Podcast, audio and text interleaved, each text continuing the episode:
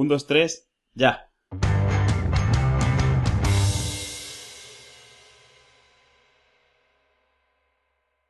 ¿Cuántos satélites GPS como mínimo necesitas para saber dónde estás? Me, ref- me refiero a eso, ¿eh? Vale. ¿Tres? ¿Cuatro? ¿Cuántos? Em, mínimo cuatro. Con tres no vale. No, con tres eh, podrías estar sobre la Tierra o en el espacio, literalmente. O en el interior de la Tierra. Eh, sí, bueno, el interior de la Tierra. Eh, eh, claro, para... Sí, exacto. No Sí, lo sabe, no lo sabe el sistema. No lo sabe. Porque el, el- el receptor GPS no tiene ni idea en ningún momento de nada. No, no, no. El, sí, exacto. El, el receptor GPS no tiene idea de dónde está en el universo. Quien, quien haya usado GPS de los de antes que te enseñaban los satélites y la órbita y tal, cómo iban, iba viendo eso, capturando uno, pillabas uno y pillabas dos, y de repente pillabas tres y te empezaba ya a decir. Eh, te empezaba ya a decir distancias, pero vamos, todavía eran como pues, 500 metros y cosas así. Y de repente pillaba el cuarto satélite y ya era eso: 20 metros, 5 metros, un metro. No metro, no, 4 metros. Claro. Pero es, es muy interesante cómo lo, cómo lo calcula, porque claro, a la hora de, de- de inventarse esto, o sea, originalmente lo de los GPS vino por una forma de intentar ver cómo poder hacer que los misiles balísticos de submarinos pudiesen lanzarse desde un sitio en el cual puedes estar en un lugar arbitrario del océano y que llegasen a su objetivo. Entonces, claro, tienes que quitar todas las asunciones de saber dónde estás, de saber a qué altitud o profundidad estás, o sea, tienen que ser capaces de enterarse dónde están a partir de cero. Entonces, la forma en la que lo hicieron es, obviamente, esto es tecnología de los años 40, 50, o sea, es súper simple y sin embargo funciona, tan bien funciona que la seguimos usando hoy cada vez más. Lo que, lo que sí es que las primeras versiones no tenían en cuenta todo el tema este de la relatividad. ¿No? Y Sí, por eso se, se iban como retrasando. Sí.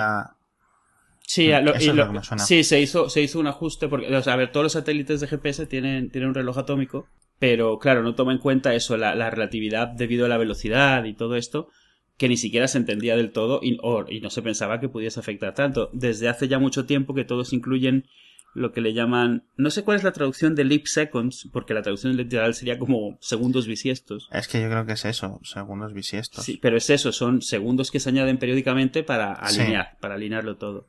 Sí. Y, y- y eso es lo que se hace. A ver, una vez que se, que se encontró y todos los receptores, realmente los satélites siguen sin saber, los satélites siguen mandando su señal como es, pero todos los sistemas de cálculo de GPS De incluyen esto. receptor incluyen una resta, ¿no? Sí, Digamos, incluyen de- estos cálculos a partir de los almanaques y de las fechas y de la hora eh, para hacer todos esos ajustes. Si no te pondrían los puntos, pues ya eso, a, a miles de kilómetros en el espacio hacia atrás, que ya hemos pasado. Está muy bien porque, eh, o sea, a ver, no toma en cuenta la relatividad, pero todo el punto, toda la forma de calcular los GPS eh, no, no deja de ser más que. Es como, ¿alguna vez has hecho eso de eh, ver el rayo y contar el tiempo hasta que llega el trueno y calcular qué tan lejos puede estar una tormenta? Claro, hombre. Pues eh, en el fondo esto es un poco lo mismo, o sea, eh, los receptores de GPS lo que reciben de cada uno de los satélites es antes que nada la hora que tiene cada uno de esos satélites. Todos tienen la misma hora porque en el espacio no hay zonas horarias, entonces todos tienen exactamente la misma hora. Entonces, tú cuando recibes la hora, estás recibiendo la hora que era en el momento que el satélite la envió. Entonces, Sí. dependiendo la distancia que estés del satélite, pues te llega con un desfase de eso, de, de, de, de nanosegundos, de, Sí, milisegundos, lo que tú quieras, ¿no?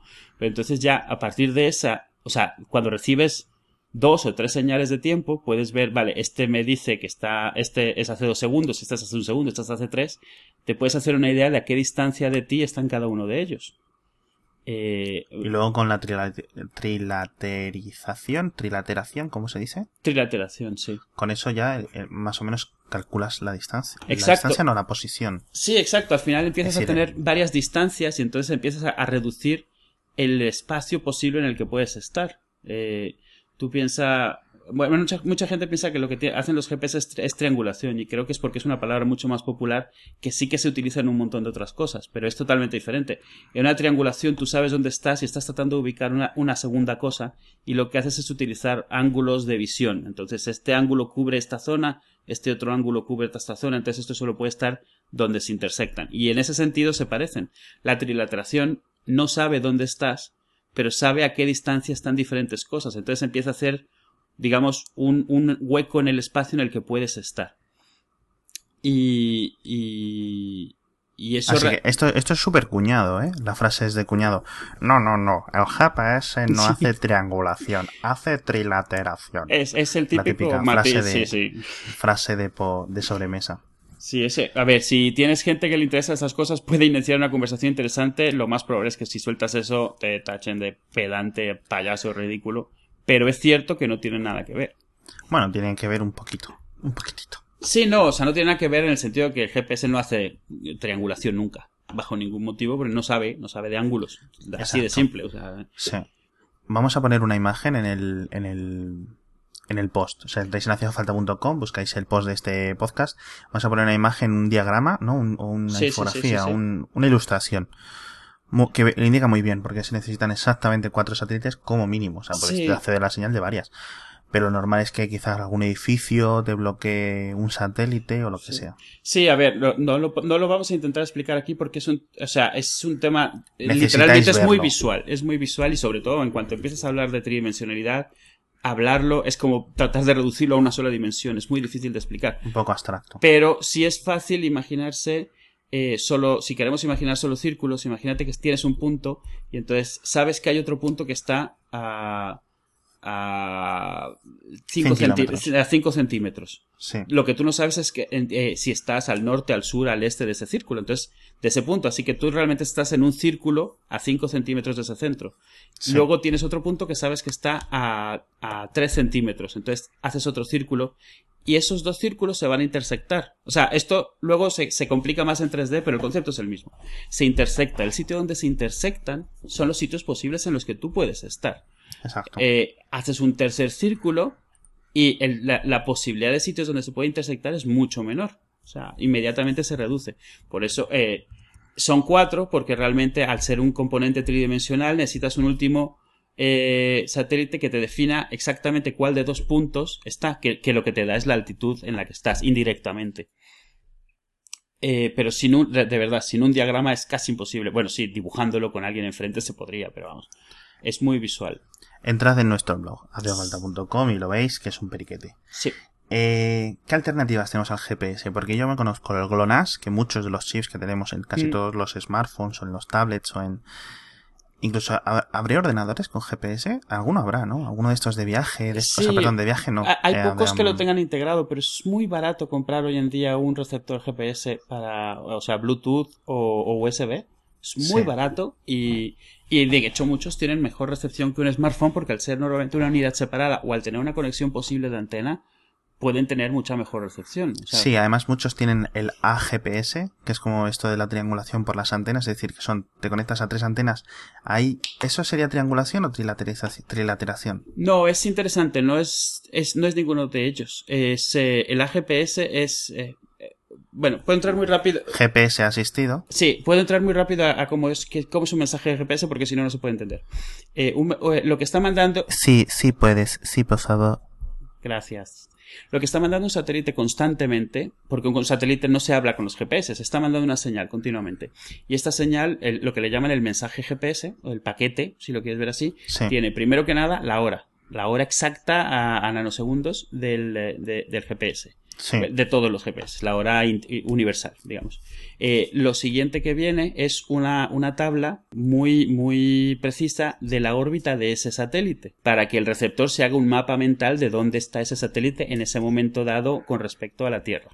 Y la tercera cosa que trae es cada paquete la 25 parte del almanaque. El almanaque es como se le llama a recibir todas las órbitas de todos los satélites para que el GPS sepa, vale, si estoy viendo el satélite 3 y son las 12 de la noche, pues debería poder ver el, el 22 y el 14, ¿vale? Vale, sí, porque todos los satélites son geostacionarios o geosincrónicos o cómo se dice eso. Son, eh, son geosincrónicos, no son geoestacionarios. Es decir, que siempre están encima del mismo sitio. No, siempre están, eh, están haciendo una vuelta constante a la misma velocidad sobre la Tierra. Pero Vale, no, perdón. para que un satélite sea geoestacionario tiene que estar en el Ecuador. Vale. Porque en cualquier otro sitio saldría disparado. Entonces, realmente, si tú ves la órbita de los, eh, eh, de los satélites de GPS, es un poco como una silla de montar. Es como una, dos, dos U's invertidas. Eh, eh, da igual. Sí, te he entendido. Eh, entonces tú lo que recibes en cada paquete de GPS, que además va a una velocidad, va bastante lento, va a, a ¿cuánto era? 50 bits por segundo, ¿vale? Entonces tú lo que recibes, y, y esto es importante, no lo estoy soltando porque sí. Cada mensaje de, PS de GPS tiene 1500 bits, precisamente 1500 bits. Son seis bloques de 300 bits cada uno, los últimos dos son los que contienen parte del almanaque, ¿vale? El almanaque se, se, tiene que separar en 25 partes porque es mucha información la de todos los satélites. ¿Esto qué es lo que significa? Que tú cuando en frío enciendes un GPS que lleve mucho tiempo sin estar encendido, obviamente lo único que recibe relativamente rápido es la hora de, de un satélite, del primero. Pero tiene que recibir lo que le llaman la efeméride, que es esa órbita de ese, de, esa, de ese satélite, y luego todo el almanaque. Para recibir todo el almanaque tiene que recibir 25 paquetes de, de GPS. Cada uno de esos paquetes tarda 30 segundos. Claro, o sea, son. Vale. Más o menos. Porque es lo que tardan 1500 bits a 50 bits por segundo. Sí. Entonces, por eso es que se dice que cuando enciendes un GPS por primera vez en la vida, se tarda 12 minutos y medio en saber dónde está en el universo. O sea, saber dónde está. ¿Por qué? Porque es lo que tarda en bajar el almanaque completo. Luego ese almanaque, la ventaja que tiene es que una vez que lo bajas es válido por unos, creo que son 120 días o algo así. Sí. O sea, entonces realmente eso es como muy en frío, que lleves cuatro meses sin encenderlo o que sea la primera vez que lo enciendes. Lo que es la información de la órbita, que es lo que viene en todos los paquetes, ese eh, tiene una validez de unas dos horas, más o menos. Y obviamente en cada paquete viene la, el, el, esa hora en ese momento del GPS, ¿vale? Hmm. Entonces, ¿qué es lo que hace el GPS asistido? GPS asistido eh, lo que hace es que las, las antenas de GPS saben exactamente dónde están, ¿vale? Saben exactamente la constelación de satélites como es en todo momento. Es un GPS que está totalmente, sí, constantemente encendido y que además está calibrado al centímetro. Entonces, ¿qué hace el GPS asistido? Por los datos de tu móvil te manda las efemérides y el almanaque. Lo que hacen que tengas que tardar un montón en, en adquirir una señal. Entonces, un GPS asistido no te ayuda a la precisión una vez que ya tienes los satélites. Lo que te ayuda es a no tener que esperar a tener esos satélites. ¿Vale? Esos 12 minutos o un minuto o 5 minutos se reducen a menos de 30 segundos siempre. Porque toda esa información te la mandan como datos. Y ojo, te la cobran como datos. Te entra por el 3G. Sí. Por 3G o por el Edge o por el GPRS, lo que tengas. Pero siempre va a ser más rápido que esperar a que te lleguen los 25 paquetazos. Claro. ¿Vale? Entonces eso es el GPS asistido. Y, y, y, y es algo Fíjate, que... Es... yo, yo creí que el GPS asistido iba por las antenas del móvil. Es decir, las antenas del móvil enviaban eh, las tres antenas típicas que necesitas para conectarte y todo esto. Sí. Enviaban su posición, GP, su posición GPS, que la saben perfectamente, porque es una antena que no se mueve. Sí. Y la envían. Entonces, conteniendo tres posiciones GPS concretas de tres antenas de señal GSM, Mm. Creí que la, yo siempre he creído que la GPS era eso. Sí, mucha gente lo creía. Y, yo, y una de las razones por las que se creía, o sea, por la, las que es fácil al deducirlo, aparte de porque es lo que suena como obvio, es porque la tecnología que se utilizaba antes para tener una precisión mayor en GPS se llamaba DGPS, que se llama GPS diferencial, que es añadir satélites artificiales, digamos, que están sobre la Tierra y que son súper precisos y que además eh, transmiten, o sea, con mucha más fuerza. Entonces, ¿qué es lo que te hacen estos satélites diferenciales? No te ayudan a tener una señal más rápida, pero sí mucho más precisa. Sobre todo antes de que quitasen el error artificial, el error inducido, se lo quitaban, así que tú lo que recibías, la señal de ellos era mucho más precisa y mucho más eh, exacta. Entonces, cuando, cuando se hizo lo de GPS, lo normal era pensar que hacían más o menos eso. No, claro. Pero eh, hacen eso, pero de forma indirecta. Sí que tienen un GPS, sí que usan las antenas, pero las usan como forma de ahorrarte tener que esperar que el satélite te cuente su película. Exacto. Vale. Porque, bueno, esto es bastante a fondo, pero simplemente sabiendo que la gente sepa que hay mucha gente que no lo sabe, sí. que el receptor GPS no se comunica con el satélite. Esto es decir, esto no es una conexión de dos formas, que va, por ejemplo, como de un móvil que va del móvil a la antena y de la antena al móvil, para Mm. la conexión de datos, Sí, la sí. conexión de voz. No. No, no, esto es, tú recibes una señal y ya está. Y además, y además es súper débil. ¿Cuál es la, la potencia de esta señal que me contabas tú? Eh, comparado, eh, lo han comparado, pa- para que nos hagamos una idea, es el equivalente a ver una, una bombilla de 20 vatios a 20.000 kilómetros de distancia. O sea, así. La, o sea, si, digamos la energía de... Sí, exacto. O sea, para que, nos, para que la podamos visualizar nosotros como algo que podamos detectar. O sea, es equivalente a eso, que es... Es, es minúscula, ¿sabes? Que... Es minúscula. Y por eso también la velocidad es tan lenta. Y, y, y vamos, en, en, un caso óptimo, tú estás recibiendo cada 30 segundos información. La realidad es que se pierde muchísimo. Sí. Hay, hay muchísimo retraso por la ionosfera, hay muchísima interferencia. Que me lo digan a mí que tengo un Nexus 5 que el, es como si tuviera de politono GPS Signal Lost. Ese es mi politono en mi Nexus 5. Porque es que no lo puedo usar. O sea, tengo que tirar de un iPhone viejo para GPS porque no puedo usar el Nexus 5. No sé si es mi coche que es mágico o qué pasa, pero bueno. Sí, Eso pero- es un, un inciso, es que tengo que meterme con el Nexus 5 en cada episodio, si no... Pero es, es, es, es como dices, estás recibiendo, es como poner en la oreja en las vías del tren a ver si se acerca un tren. O sea, eres tú recibiendo una señal y haciendo deducciones. Hmm. Los satélites van a su bola transmitiendo. O sea, ellos no saben ni siquiera a quién le están transmitiendo ni para qué. Claro. Y bueno, lo otro, todavía hoy sigo oyendo de gente que dice, lo comenté hace un rato, del error que tiene el GPS. Desde 2011, tal vez antes incluso, el GPS no tiene ningún tipo, no, desde antes, desde 2004. Eh, el GPS ya no tiene ningún error añadido. El GPS originalmente tenía dos señales, una de mayor precisión y una con un error inducido que se llamaba eh, eh, disponibilidad selectiva Sí. que literalmente significaba, pues la gente, los civiles tenían una señal de mierda y los militares tenían una señal guay. ¿Vale? Aún así nunca ha sido menor de 4 metros. O sea, La precisión. la precisión, exacto. O sea, se- Vamos a ver, estamos hablando de dos cosas. A ver, por una parte, yo me estaba quejando de la señal receptora en mi teléfono móvil. sí, Eh, por otra parte, tú me estás hablando de la selec- select- eh, ¿La qué? la disponibilidad selectiva.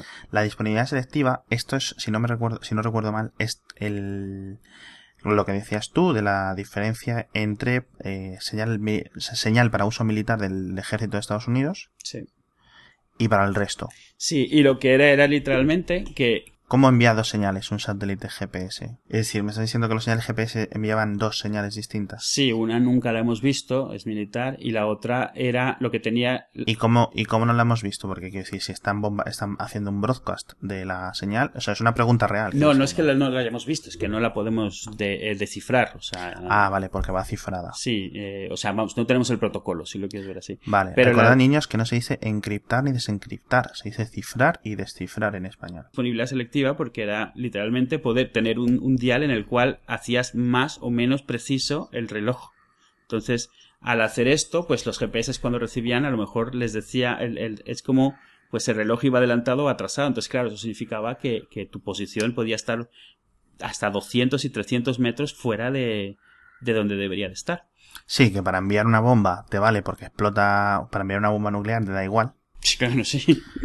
Porque vamos, pero para poner un, yo qué sé, para quizás un misil de estos como los que envían así en las intifadas, pues no, porque es la diferencia en... Y, y ahí cuatro metros ya te valen, pero eso, 100 Sí. metros no.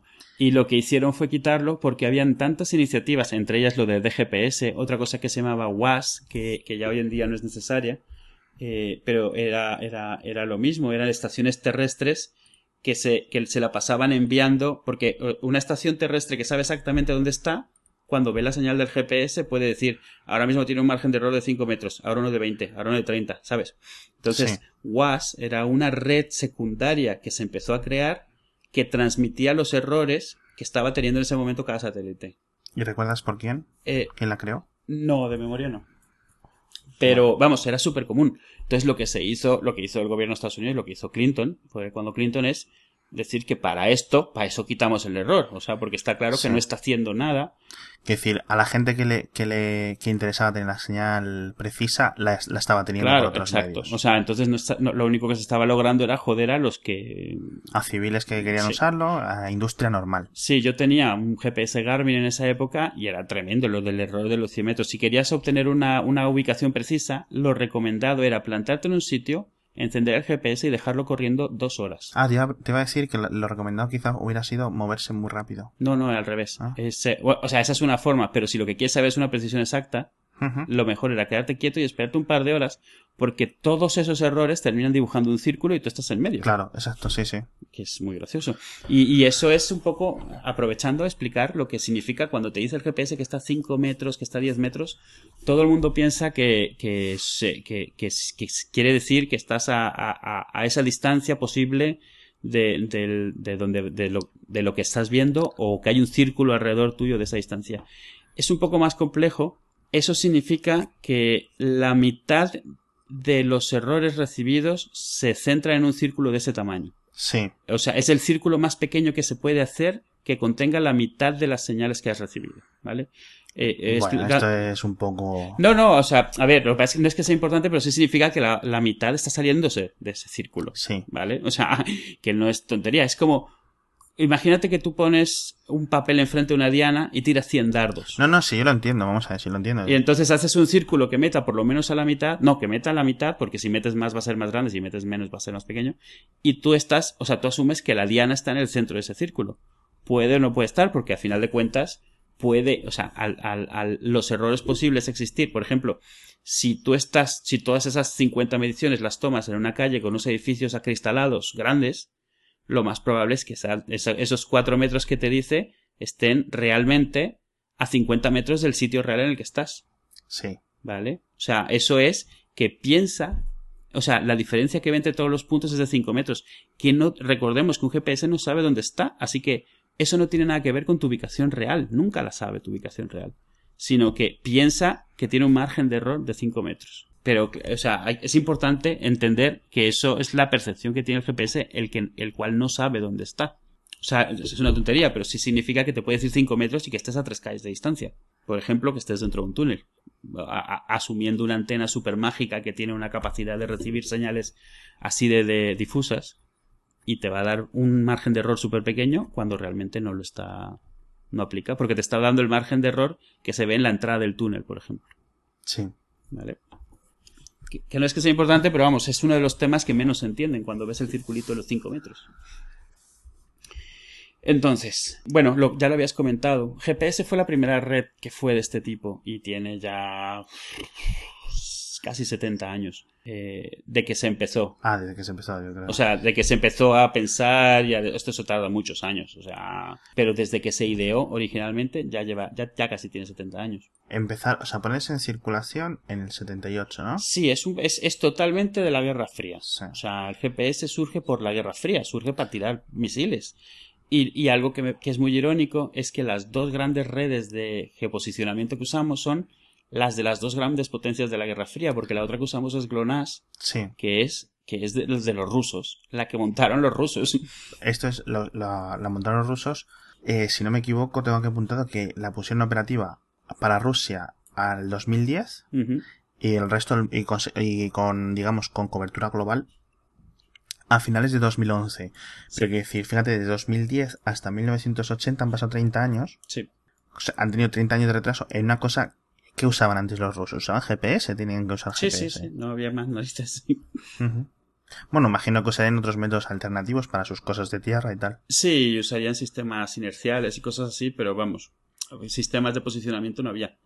Y lo crea es gracioso porque la crearon, es como Galileo, la de Europa, o sea, la, la europea, que es crearla para no depender de la americana.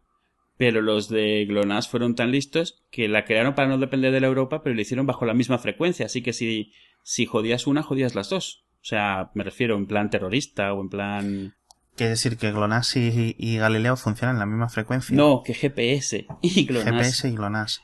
Yo creo que eso es así por diseño, claro. No, lo cambiaron. Al principio era así y, y hubo, o sea, se sacó a la, o sea, no es que se sacó a la luz, es que se comentó como, a ver, vamos a ver. Y se cambió la de GLONASS eh, a que fuese en otra frecuencia. Porque originalmente era en la misma. Ah, originalmente dices, de acuerdo. Porque luego Galileo, que es la europea, esa no está operativa. Si no recuerdo mal, hay cuatro satélites a día de hoy. Sí. ¿Quieren poner cuántos? ¿30? 30. Bueno, 27 y 3 de, de, de, de de- ¿cómo se dice? Eh, ¿De recambio? De, de emergentes, sí, o sea, de De espera. emergencia. Sí. Sí, de recambio. Si se espere, de recambio.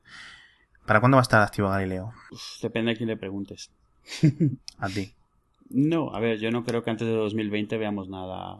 Vale, porque una cosa es que los satélites estén arriba emitiendo señal, otra cosa es que haya como los, por ejemplo, ahora lo normal es que todos, todos, todos los, los nuevos dispositivos de hace un par de años tengan GPS GLONASS. Sí, realmente no lo ve. De hecho, lo puedes ver en las especificaciones de las cosas, pone GPS barra GLONASS. Sí, sí, sí, fue una de las cosas cuando, cuando salió el, el iPhone 3GS, puede ser que fue cuando empezaron a vender todas estas mejoras de Assisted GPS y eso, una de las cosas que vendían es que tenía sintonizar, que, que podía recibir... Yo creo que para más adelante, el 4 el SEO el 4, ¿eh? O el 4, puede ser, en el que metieron todo esto, que, vamos, fue cuando metieron oficialmente también el Assisted GPS, a final de cuentas. Sí. Una de las cosas que vendían es que el chip ya soportaba GLONASS y, y GPS. Hoy en día todos los de gama media para arriba lo soportan, o sea... Claro, porque esto es una cosa del del chip que compra Apple, no es una cosa que Apple haga nada. Sí, y además hay cuatro fabricantes de chips de GPS. O sea, esto es como los LCDs. Vemos muchos, pero son los mismos todos. ¿Qué más tenemos por aquí apuntado? El, el, algo que yo estaba, bueno, estaba comentando lo de los errores, cómo mejorarlos, cómo evitarlos. Ya, ya había comentado lo de GPS, que lo hacen los teléfonos. No hay nada que tú tengas que hacer. Hay muchas otras formas que no nos sirven para nada, así que no tiene sentido comentarlas. La de GPS igual son unas. Los, las cosas de topología, y, y también temas, por ejemplo, de, de explotación petrolera utilizan una cosa que se llama RKP, que es mezcla de muchas tecnologías que tienen una precisión de hasta 10 centímetros, que tela, pero para puntos fijos, no para movimiento. O sea, para encontrar una, un, punto fijo específicamente.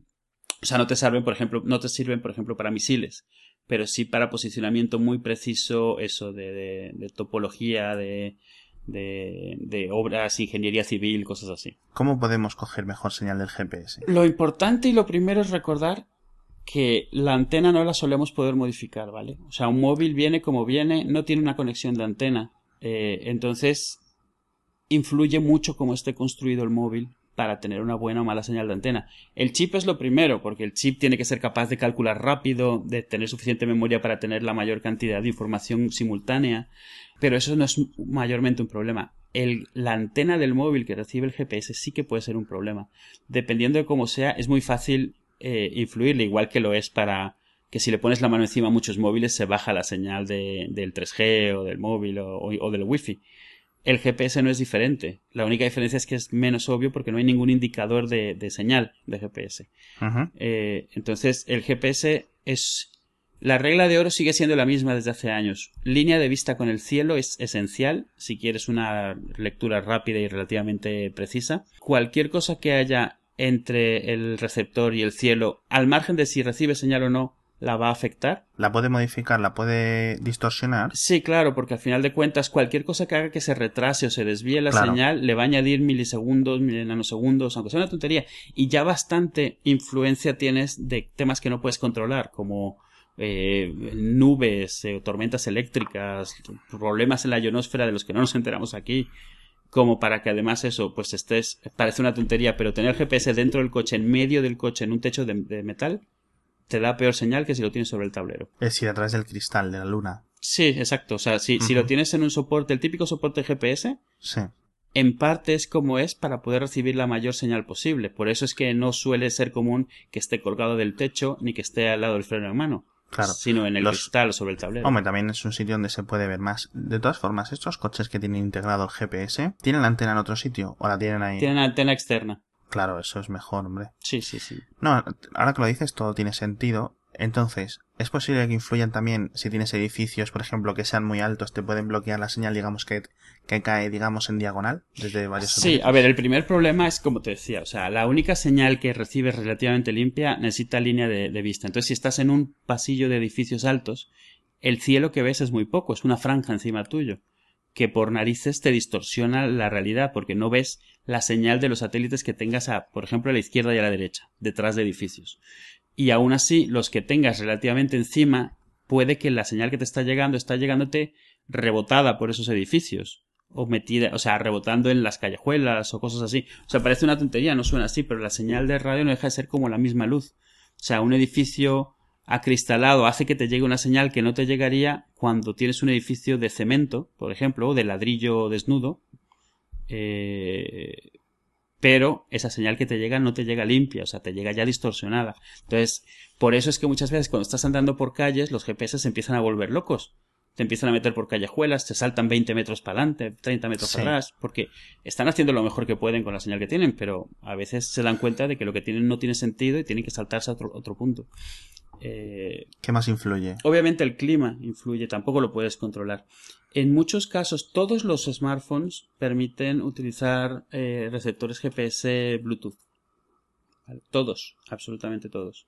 Eh, y algunos lo soportan también por el conector, ya sea el USB o el dock connector, por ejemplo. Eh, TomTom tenía un, un soporte de coche para el iPhone que tenía su propio receptor GPS, con su propio chip, el propio era una antena, el mismo soporte y te daba mucha mejor señal, aparte de que gastabas menos batería porque no usabas la del teléfono. Es, es, o sea, si te importa la señal de, de mejorar la señal, a veces tener un externo es muy útil. Si te dedicas a cosas que tienen que ver con GPS, por ejemplo, un ejemplo muy típico es geocaching. No sé si sabes lo que es el geocaching. Esto de ir indicando qué cosa hay en cada punto. No, eso es, eso es Foursquare. Ah, El- no, el geocaching es, es- a ver, es una cosa que, que se puso en moda en internet hace, yo lo hacía hace unos 10 años más o menos. Todavía tengo por ahí algunas. No será lo de ir con los carritos de la, con los carritos de compra. No, no, no. Geocaching es literalmente búsqueda del tesoro.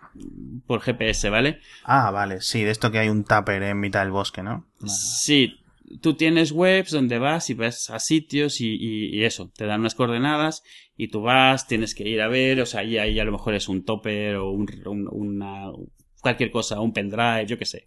Eh, o a veces simplemente el hecho de ir al sitio y tomar una foto en ese sitio y subirla a un sitio. Eh, tú puedes poner cosas con el GPS en el geocaching o ir a buscar cosas y reportar que las has encontrado. Es un poco un juego a final de cuentas que no te reditúa nada, pero bueno, es divertido. Y mucha gente se dedica a eso. Lo utilizan como una excusa para hacer exploración, para hacer senderismo, para... Sí. Sí, para hacer senderismo, eso te iba a decir. Y eso lo, lo que pasa es que eso sí que requiere mucha precisión. Porque, pues si estás buscando en qué árbol de los 20 árboles que te rodean está algo, lo más que puedas, mejor. Necesitas una buena antena, quieres decir. Exacto. Y entonces ahí sí que, aunque un GPS de móvil te puede llevar cerca, a lo mejor ahí sí que ya sueles preferir comprar un receptor GPS, un Garmin, un Magellan, un, aparato dedicado, porque están especializados y, sí que tienen una capacidad, una, antena mucho más poderosa y están hechos para eso. Reciben mucha más señal de satélites con señal muy débil para que la reciba un móvil. Ellos la reciben y eso les ayuda a tener una precisión muchísimo más alta. Eh, algo que también eh, parece una tontería, pero sirve, lo comentaste hace un rato. Si te mueves, eh, si el GPS que estás utilizando es un navegador que tiene, por ejemplo, mapas, Sí. al moverte le es mucho más fácil empezar a descartar errores, porque primero que nada asume que estás en una de las calles. Eso es lo que te iba a decir. Desde el momento en el que tú tienes un mapa, por ejemplo, en un coche, un GPS de un coche, aunque tiene un GPS más, de- más, más que fino, Ujú. Aún así, además como tiene mapas, puede asumir que cualquier mensaje, que cualquier posición que le llegue fuera de las calles está equivocada. A menos que empiece a repetirse mucho. Por eso muchas veces te está pegando una calle, una calle y de repente te salta un parking. Porque Sí. no tiene mapa del parking. Claro. Hacía falta.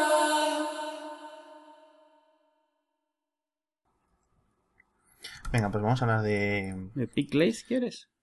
A ver, para la gente que no conozca, es PIC como PIC y Ujú. luego Glaze, eh, G-L-A-Z-E, ¿cierto? Sí. Punto com. Con Z punto com. Sí. ¿Esto qué hace? Esto, bueno, no, no recuerdo cómo me he enterado. O sea, porque no. O sea, creo que ha sido por pura casualidad buscando algo que no tenía nada que ver. Eh, había oído de, de algo que estaba de moda en Estados Unidos que era imprimir sobre cristal o algo así, ¿vale? Y- Sí. Y, no recordaba cómo se llamaba y buscando encontré esto que no tenía que ver. que es, eh, los de Picklace han hecho una, una forma de imprimir en, ¿cómo lo explico? Es, eh, es la foto eh, montada sobre como un marco de, yo que sé, un, un, centímetro, centímetro y medio de profundidad, ¿vale? No es un cubo, es como, una, como una rebanada de un cubo, ¿vale? Y, y la tecnología que ellos han, se han inventado, según ellos, es, es una especie de impresión en varias capas, en la cual al final el resultado final es como lacado, eh, tiene un efecto como 3D la foto que le pones. Te digo, me lo he encontrado por casualidad y resulta que tienen, o sea, tienen gente de España trabajando Eh, Sí. o sea, tienen, o sea, tienen, tú entras a la web y para Europa tienen inglés, francés y español, pero la parte de España parece que está en España, porque ¿qué es lo que pasó? Lo vi y el cumpleaños de, de Itzel viene pronto, entonces dije, bueno, ¿qué le voy a hacer? Le voy a hacer algunas fotitos de los niños, de nosotros. ¿Qué tienen estas cosas? Como son tridimensionales, no son marcos, sino que la misma foto tiene profundidad, pues puedes apilar varias como si fueran bloques de Lego, entonces te haces una pirámide de fotos o puedes colgarlas en la pared, pero no son planas, o sea, quedan muy chulas. El, el- el efecto final es bastante chulo. ¿Te han llegado ya? No, no, no, las he Ah, pedido, las he pedido ayer y hoy ya me ha llegado el aviso que están imprimiéndose. Según sus tiempos, mañana me las están enviando, que está muy bien. Eh, he pedido 15 porque sí. ¿Y qué es lo que tienen? A ver, eh, cuando te- ellos tienen varias cosas, pero algo chulo que tienen es que te- tienen una aplicación para el iPhone, por lo pronto, que te permite desde ahí enlazar con la aplicación de Instagram. Entonces, si hay Instagrams que te gustan, si eres un Instagramer de estos, eh, puedes elegir tus fotos desde ahí, te ahorras tener que guardarla en el carrete y subirla al carrete. Directamente desde el API te la pasa. Si tienes, como yo que tengo las fotos en Picture Life, Sí. desde la aplicación de Picture Life, ¿Las puedes enviar? las puedes enviar a la aplicación de PicLace, que también está bien. O sea, se registra a sí misma como un gestor de, imágenes, con lo cual te aparece en el Open With, en el abrir con. Eh, y está bastante bien. Pero algo, a ver, la, la única razón por la cual estoy hablando bien de ello, aparte de que me parece muy chulo el resultado final de lo que están vendiendo y no me parece demasiado caro. eh, una, un cuadrado de 12 por 12 centímetros cuesta 5 euros. Eh, tienen versiones más grandes, tienes incluso versiones de un metro por dos metros y cosas así que ya valen Sí. más. Eh, tienen versiones en lienzo, versiones en acrílico. Había una imagen de una fotógrafa que se hizo una mesa de centro con una mesa de un metro veinte por un metro veinte con una foto suya hecha en esta tecnología. Esa cuesta 250 euros, pero se nota porque es muy, muy, muy grande. Y tienen también un formato muy interesante de panorámica, que es de un metro, no, es de 80 centímetros por un metro 20 para imprimirte fotos panorámicas. Sí, pero yo sigo sin entender cómo funciona esto. Vamos a ver. Porque yo estoy dentro de la página, estoy mirando un vídeo.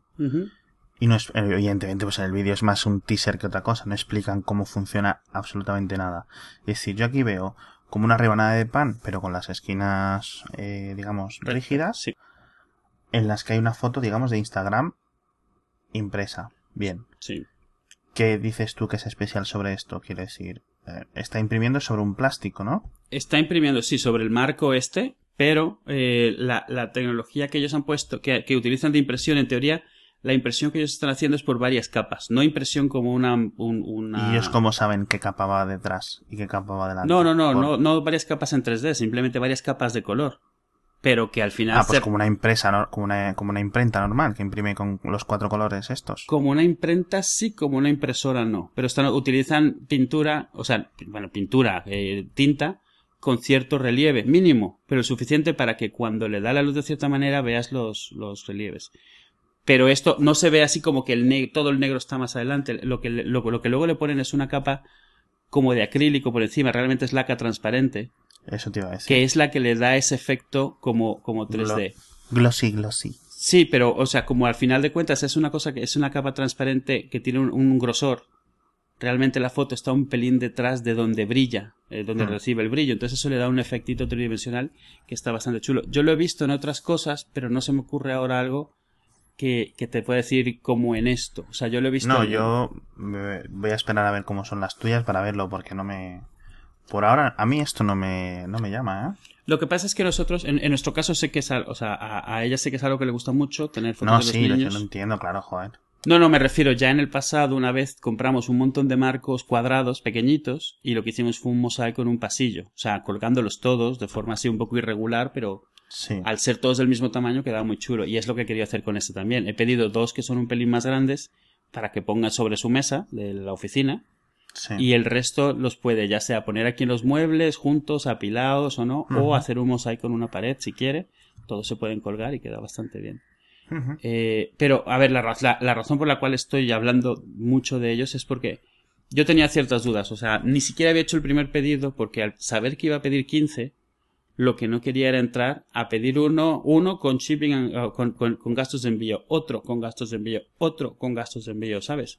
O sea, entonces en ningún sitio me aclaraban si hacías varios y te, te cobraban una sola vez o si, porque eh, ya me pasó con uno que se llama Mosaic, que te permite hacer un mini álbum con 20 fotos o algo así, que da igual si quieres uno o 20, te los cobran individualmente. Lo cual es una tontería. Si te van a mandar 10 al mismo sitio, pues que optimizar un poco los gastos de envío. Y entonces lo que hice es que les puse un mensajito en Twitter y ya que estaba ahí, pues les puse un mensajito en el chat que tienen en la web y eh, también les mandé un mail desde la aplicación, o sea, desde la aplicación de, de iPhone pues, o sea, primero, de repente, en Twitter me contestaron casi inmediatamente, haciéndome la aclaración. También me aclararon una duda técnica que tenía para asociar el Picture Live, etcétera. Luego, en la web, el chat que tienen resulta que es online. Entonces, inmediatamente me contestaron ahí también. Pero la cosa es que a los cinco minutos me llamaron por teléfono. Ay, a mí no me gusta cuando me llaman. No, ¿eh? a ver, es cierto que yo les puse el teléfono en la aplicación, le puse que no, me no, podían sí, ya lo contactar. sé, hombre, claro. O sea, Claro, quiero decir, no me invadieron la privacidad, pero me asombró que me llamasen, porque me llamaron para decir que ya me habían aclarado, pero que si tenía alguna otra duda, que tal, no sé qué, y me aclaró exactamente cómo era, y aproveché y le pregunté otro par de cosas que tenía yo la duda, porque tenía la duda también cuando pillas fotos de Instagram, como todos sabemos, las fotos de Instagram tienen una resolución, o sea, un tamaño asqueroso.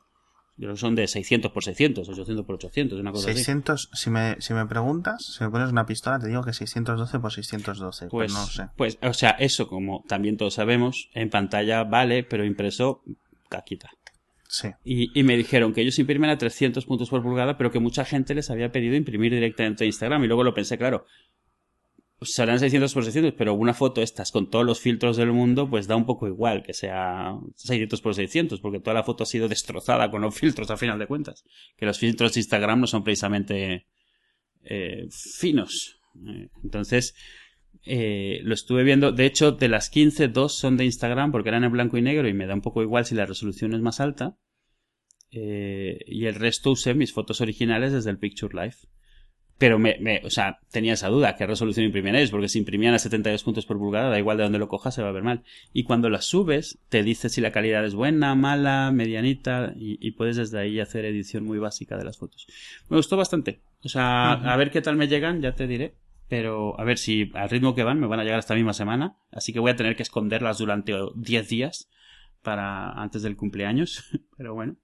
Eh, pero me gustó, o sea, a ver, la- a- el punto era, al margen de que lo que vendan está bien o mal, hace mucho, o sea, debo haberles promocionado siete veces ya en Twitter. O sea, hace mucho cuando una compañía se preocupa bien por hacer eso, asistencia y, y preocuparse por lo que te preocupa a ti como posible cliente, no como cliente todavía. ¿eh?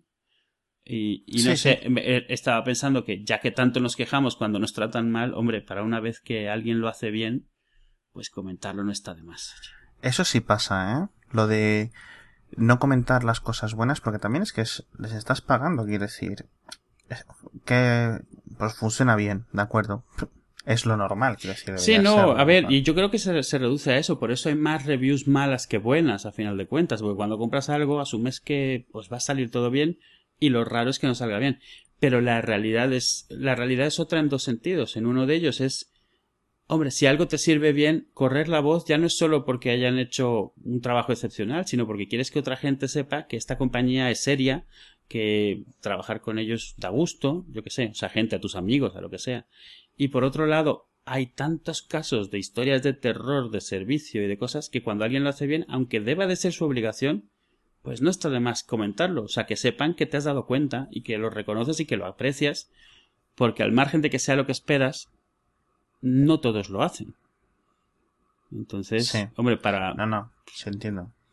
Pero que es curioso, por ejemplo, muchas de las, la gente, podemos enlazar un poco esto con, ¿te acuerdas todo este drama de lo de pedir las reviews en las, en las, Sí, sí, por eso en las comenté. aplicaciones? Sí, sí. que bueno, es, por otra parte es lo que hacemos nosotros, recordar a la gente que nos, nos ayuda mucho cuando la gente nos vota en, en iTunes. Mm.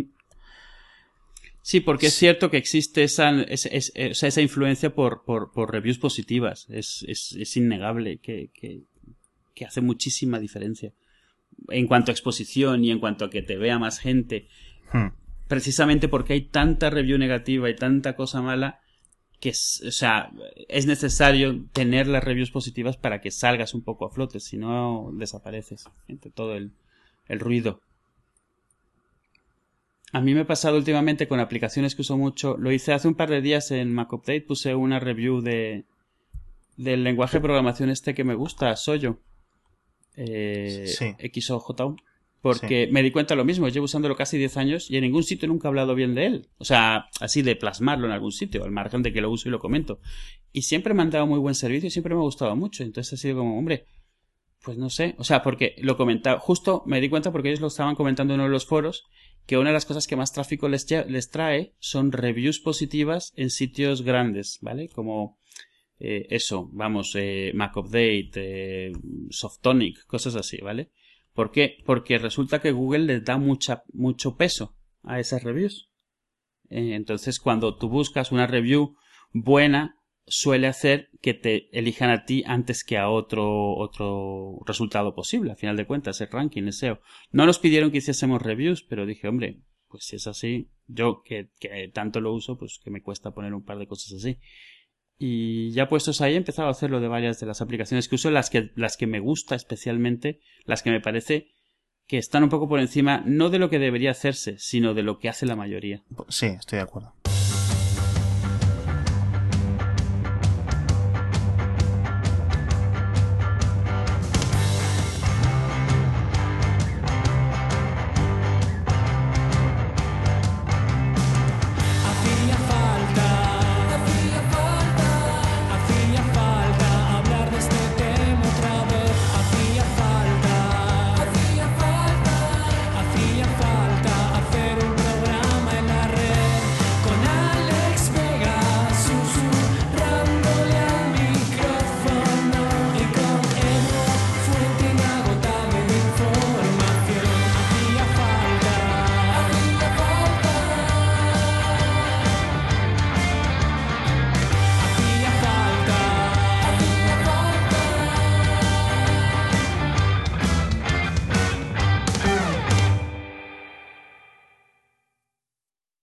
Vamos a ver, Eduardo, ¿por qué en la, por qué en la, en la intro pone que yo susurro, pero que tú sabes mucho? ¿Por qué no soy yo el que sabe mucho?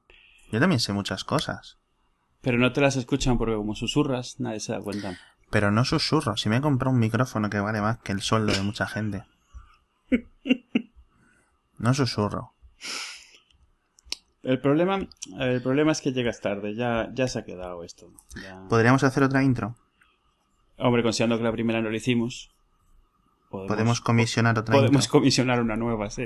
Yo ya, yo ya he hecho varias propuestas Tengo, ver, de qué poner ahí. En vez de susurrando, había propuesto resoplándole, eh, bebiendo agua en el micrófono. eh, tenía varias. Qué irónico, ¿no? Perder una cosa que se usa para encontrar cosas. Oh, Qué bonito. estamos ¿Lo puedo, ¿Lo puedo poner en forma de un haiku? Sí, sí, vamos. Eh, ¿Cómo son los haikus? ¿753? Te- 13 en total, ¿no? O entonces no. No. Sí, no, Sí. no. No lo sé. ¿Cómo Siempre me ha parecido haiku? muy, muy gracioso lo de pasar el haiku que se escribe de una forma totalmente diferente a, a sílabas, pero bueno. El otro día le trataba de explicarle los haikus a mi hija y no lo entendía, porque decía que no rimaba. Era un poco 575. Eso. Vale, pues voy a intentar hacer un haiku. Aquí ahora mismo, en caliente. Bueno, estos no son así. Estás haciendo reggaetón, macho, ¿eh? Te ha salido el gen. Yo no hago esto, yo no hago beatboxing, tío. Me, tenme paciencia. Te ha salido reggaetón. Sí. Pues yo a veces escucho reggaetón, tío, mientras programo. Lo sospechábamos. Pero no, no, es, no es nada malo, ojo. Simplemente eh, las, las canciones que tienen en el GTA 4 de varias eh, emisoras ficticias de estas de Puerto Rico y tal se me han metido ya en la cabeza a base de escucharlas muchas horas. Ya, la culpa es del GTA. Bueno, que vamos a hablar del GPS. Del GTA, del GPS. Esto luego todo lo eliminas y ya está. Os lo dejo porque nada es mejor que dejar las partes en las que decís que borre cosas. Oye, estaba pensando, ¿qué te parece algún día de estos hablar de de podcast y eso? O sea, no de los de otros podcasts, sino del tema del, del tema podcast, o sea, lo, lo que hay, las tecnologías que hay, cómo hacer los tips, cosas que hayamos estado aprendiendo. Al final de cuentas, en este tiempo hemos aprendido a golpes un montón de No, yo cosas. sí, de, de de la evolución de hacía falta, sí, de Sí, sí, por podcasting y de podcasting en general, muy básicamente. No, no, si mi idea incluso sería no, no usando lo que hacen los demás, sino lo que hemos aprendido que nos parece que son cosas buenas a tomar en cuenta. O sea, no, no, que, en cuanto a lo que nos ha afectado a nosotros, lo que hemos aprendido nosotros. Sí. No sé, me gustaría, me gustaría alguna vez hablar de eso, porque me parece que sí ha sido un camino duro y pedregoso. No es que pase que estaba, que estaba callado esperando que acabaras para decirte sí, estoy de acuerdo. Para intro... ¿Cómo se dice? Para no introducirte, no. ¿Interrumpirme? Interrumpir. ¿No te acordabas de interrumpir? La palabra interrumpir se te ha olvidado.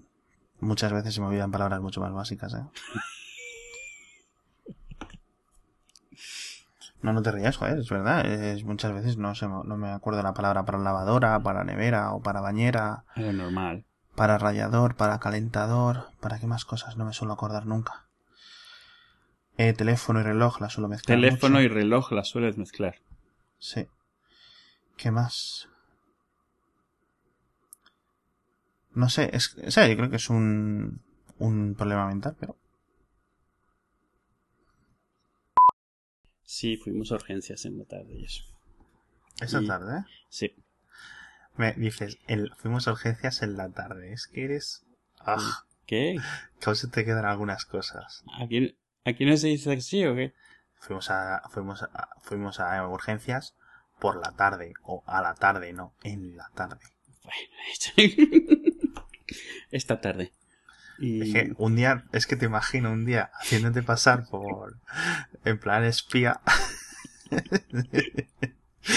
y no cuela, ¿no? No colaría, tío. Y tú, pero que sí, que he nacido en Benidorm. Y yo... y tus torturadores, ja, ja, ja. Cuéntanos otra. Yo creo que si me hablas, tío, de que a, a Alan le duele la cabeza, me empieza a doler la cabeza. Soy el peor. Me llevé el último pañal, se los planteé. Sí, ¿cómo se, cómo, cómo se, cómo llaman eso? Para hacer un... Análisis. De heces. Tiene una palabra concreta. Cacología. Sí, Edu, sí, es cacología. Hay gente que está dos años estudiando cacología. ¿Es eso lo que quieres escuchar? No, no es cacología.